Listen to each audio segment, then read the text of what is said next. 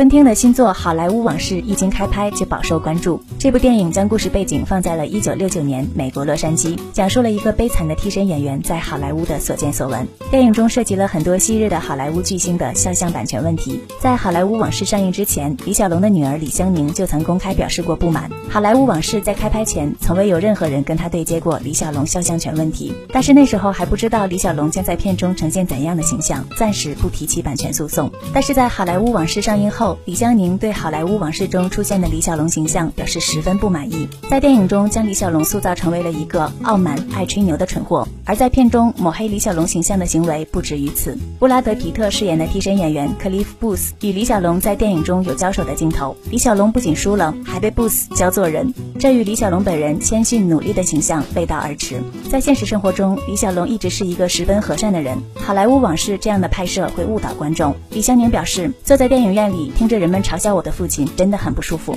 如果李湘宁真的要为李小龙的形象提起诉讼，那这个人物版权费估计也够大导演昆汀喝一壶了。你对李湘宁痛斥好莱坞往事、抹黑李小龙形象这件事怎么看？欢迎在评论区留言与我互动哦。